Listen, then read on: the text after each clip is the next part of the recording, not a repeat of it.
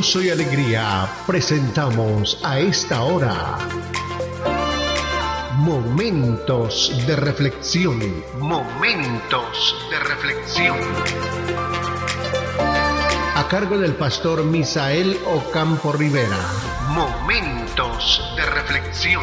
Para iniciar un nuevo día con fe y optimismo. Bienvenidos a Momentos de reflexión.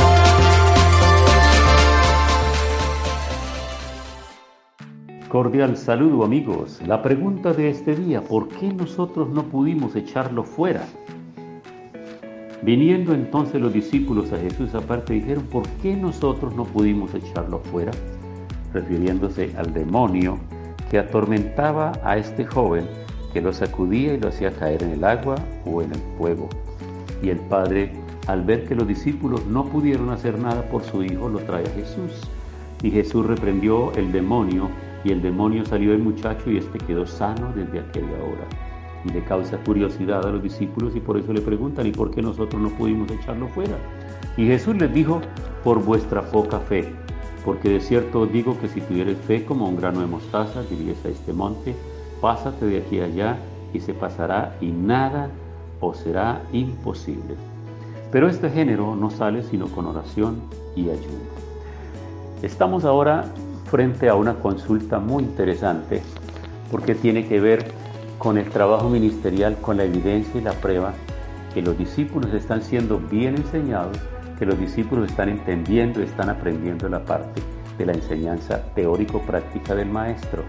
Así que llega un padre de familia con su hijo enfermo, se presume que era un muchacho que sufría de ataques epilépticos por la connotación de la enfermedad, como el Padre le escribe a Jesús y le dice cuál es la condición.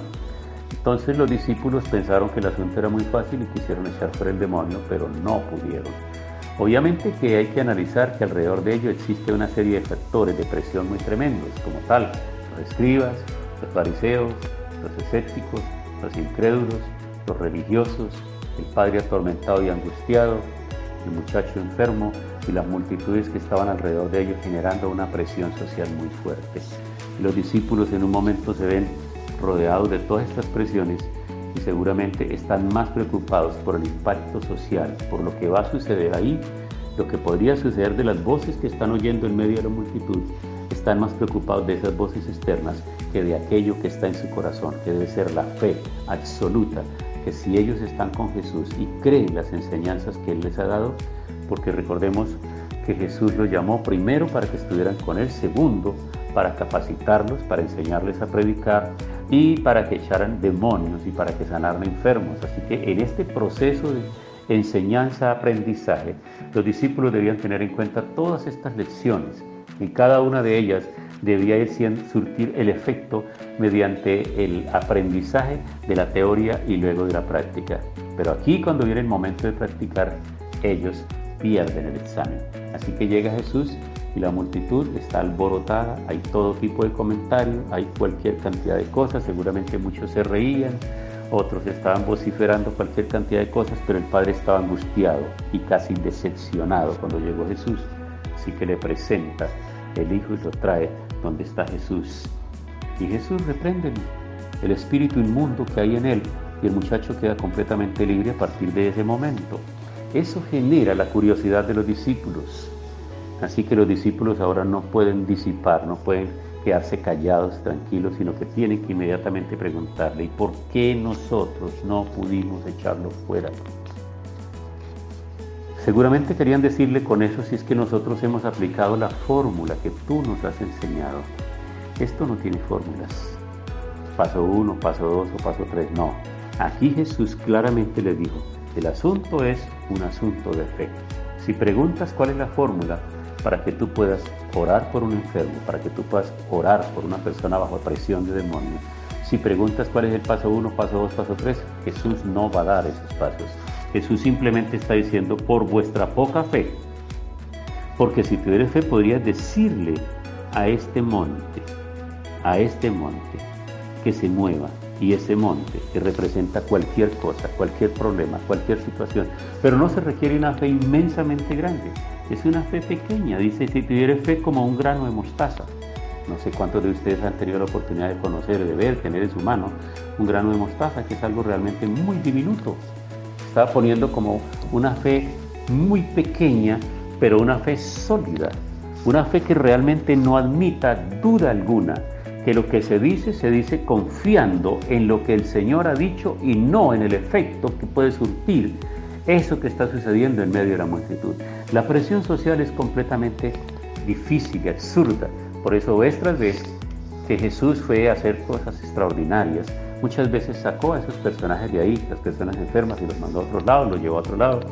A veces cuando llegó a la casa y encontró, cuando fue por ejemplo a orar la hija de Jairo, dice que sacó a todos los que estaban en el cuarto y solo quedó él para dar la palabra y levantarla.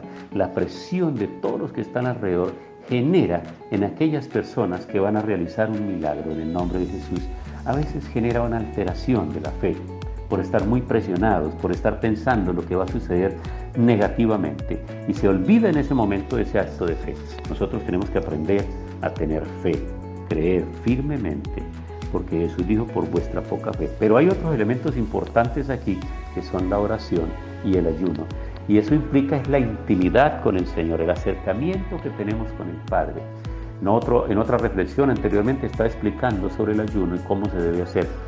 Y ese ayuno es ese tiempo de intimidad a solas con Dios para leer la palabra, para adorarlo, para cantarle, para expresar que nuestro corazón está agradecido con Él y dispuesto para ser lleno de ese poder y de esa unción y esas nuevas fuerzas del Señor. Y Jesús les recalca aquí, es que ustedes muchachos tienen que hacer esto, va a venir el tiempo de la oración y el ayuno que tienen que hacerlo como parte de la disciplina y van a poder tener muchos resultados. Faltó eso, a ustedes les faltó eso.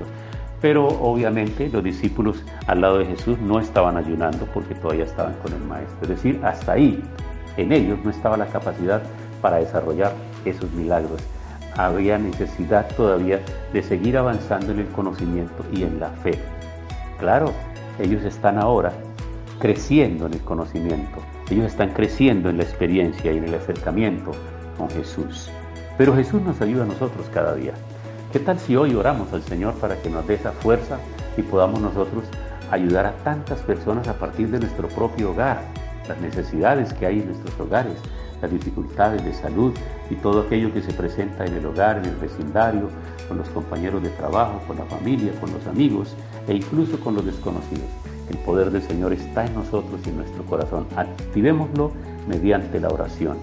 Padre, hoy esta palabra nos anima a nosotros a buscar tu presencia, a tomar tiempo para orar, para ayunar, para leer la palabra, para fortalecer nuestra fe, para que nuestra fe vaya creciendo y sea sólida y en el momento que necesitemos hacer uso de ella, podamos con toda seguridad, confiando absolutamente en el poder que has depositado en nuestro corazón. En el nombre de Jesús.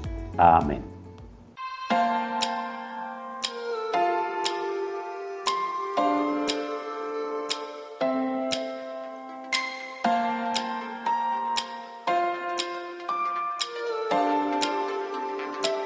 Pasó nuestra cita diaria.